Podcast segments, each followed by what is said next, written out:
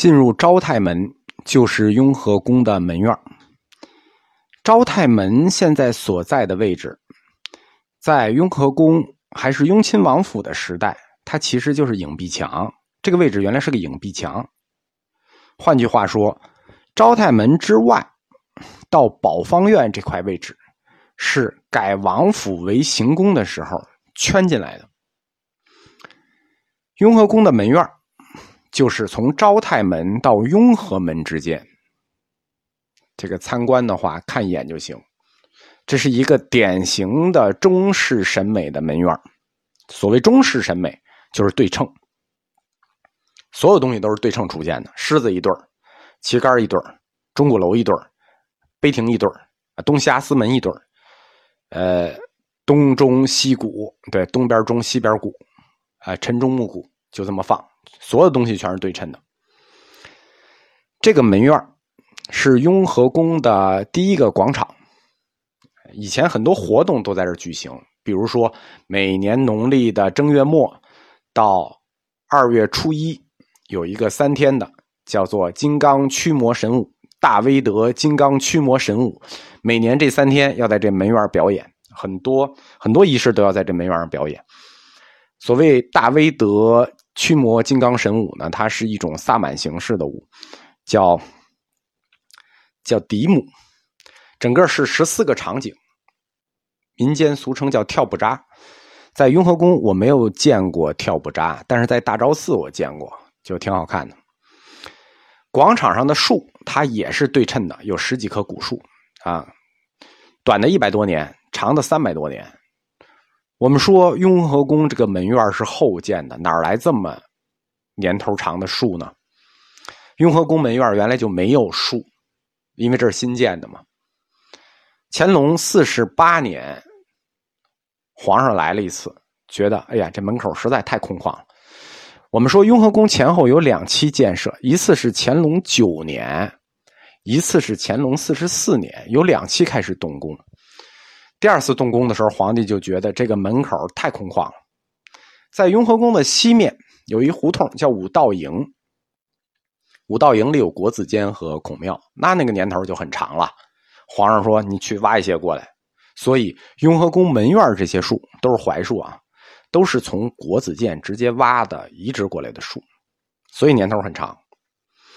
雍和宫的雍和门，它的正门叫雍和门，宫殿的第一个门。雍和门前有两个青铜的狮子，这也是乾隆十二年新造的。改宫为寺的时候新造的，在雍亲王府时代，这也有两个狮子，是两个石头狮子。这两个石头狮子现在还在，在哪儿呢？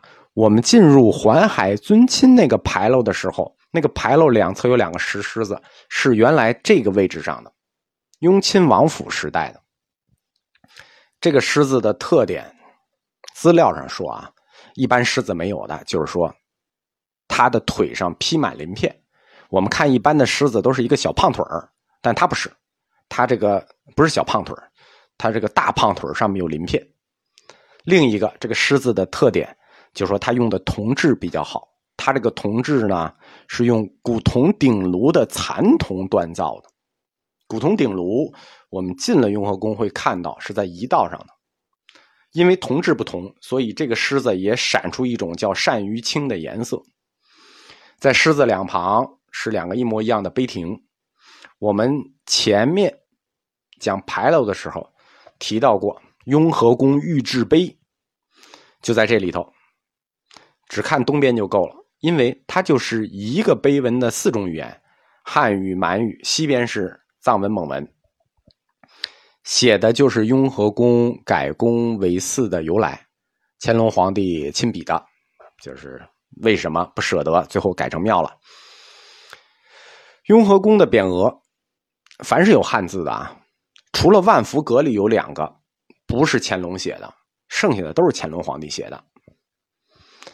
门院东西两侧各有一个小门，这个小门叫阿斯门。阿斯门实际上是个满语称呼，就是我们汉语说的辕门。进入雍和宫是不能走正门的，进入这门院出入走的都是阿斯门。那个昭泰门不是给你走的。那连着撵道，那是给皇上走的。你进雍和宫门院，只能走东西两侧的阿斯门。雍和宫建筑群，我们讲原来是个三路建筑群，从西阿斯门出去就是关帝庙，从东阿斯门出去，那那边就是东东书院。东阿斯门出去，接着是两个院子，然后后面才是东书院。它挨着的两个院子左右两侧，一个叫方丈院，又叫常住，因为雍和宫它还有内廷，就是跟呃。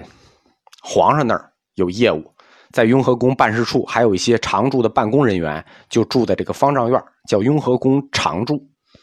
另一个叫铜锅院，这个铜锅院就很特殊了。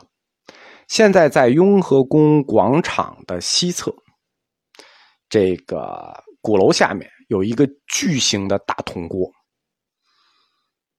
这个铜锅原来不在这儿。原来就在东阿斯门之外的铜锅院里，干什么的呢？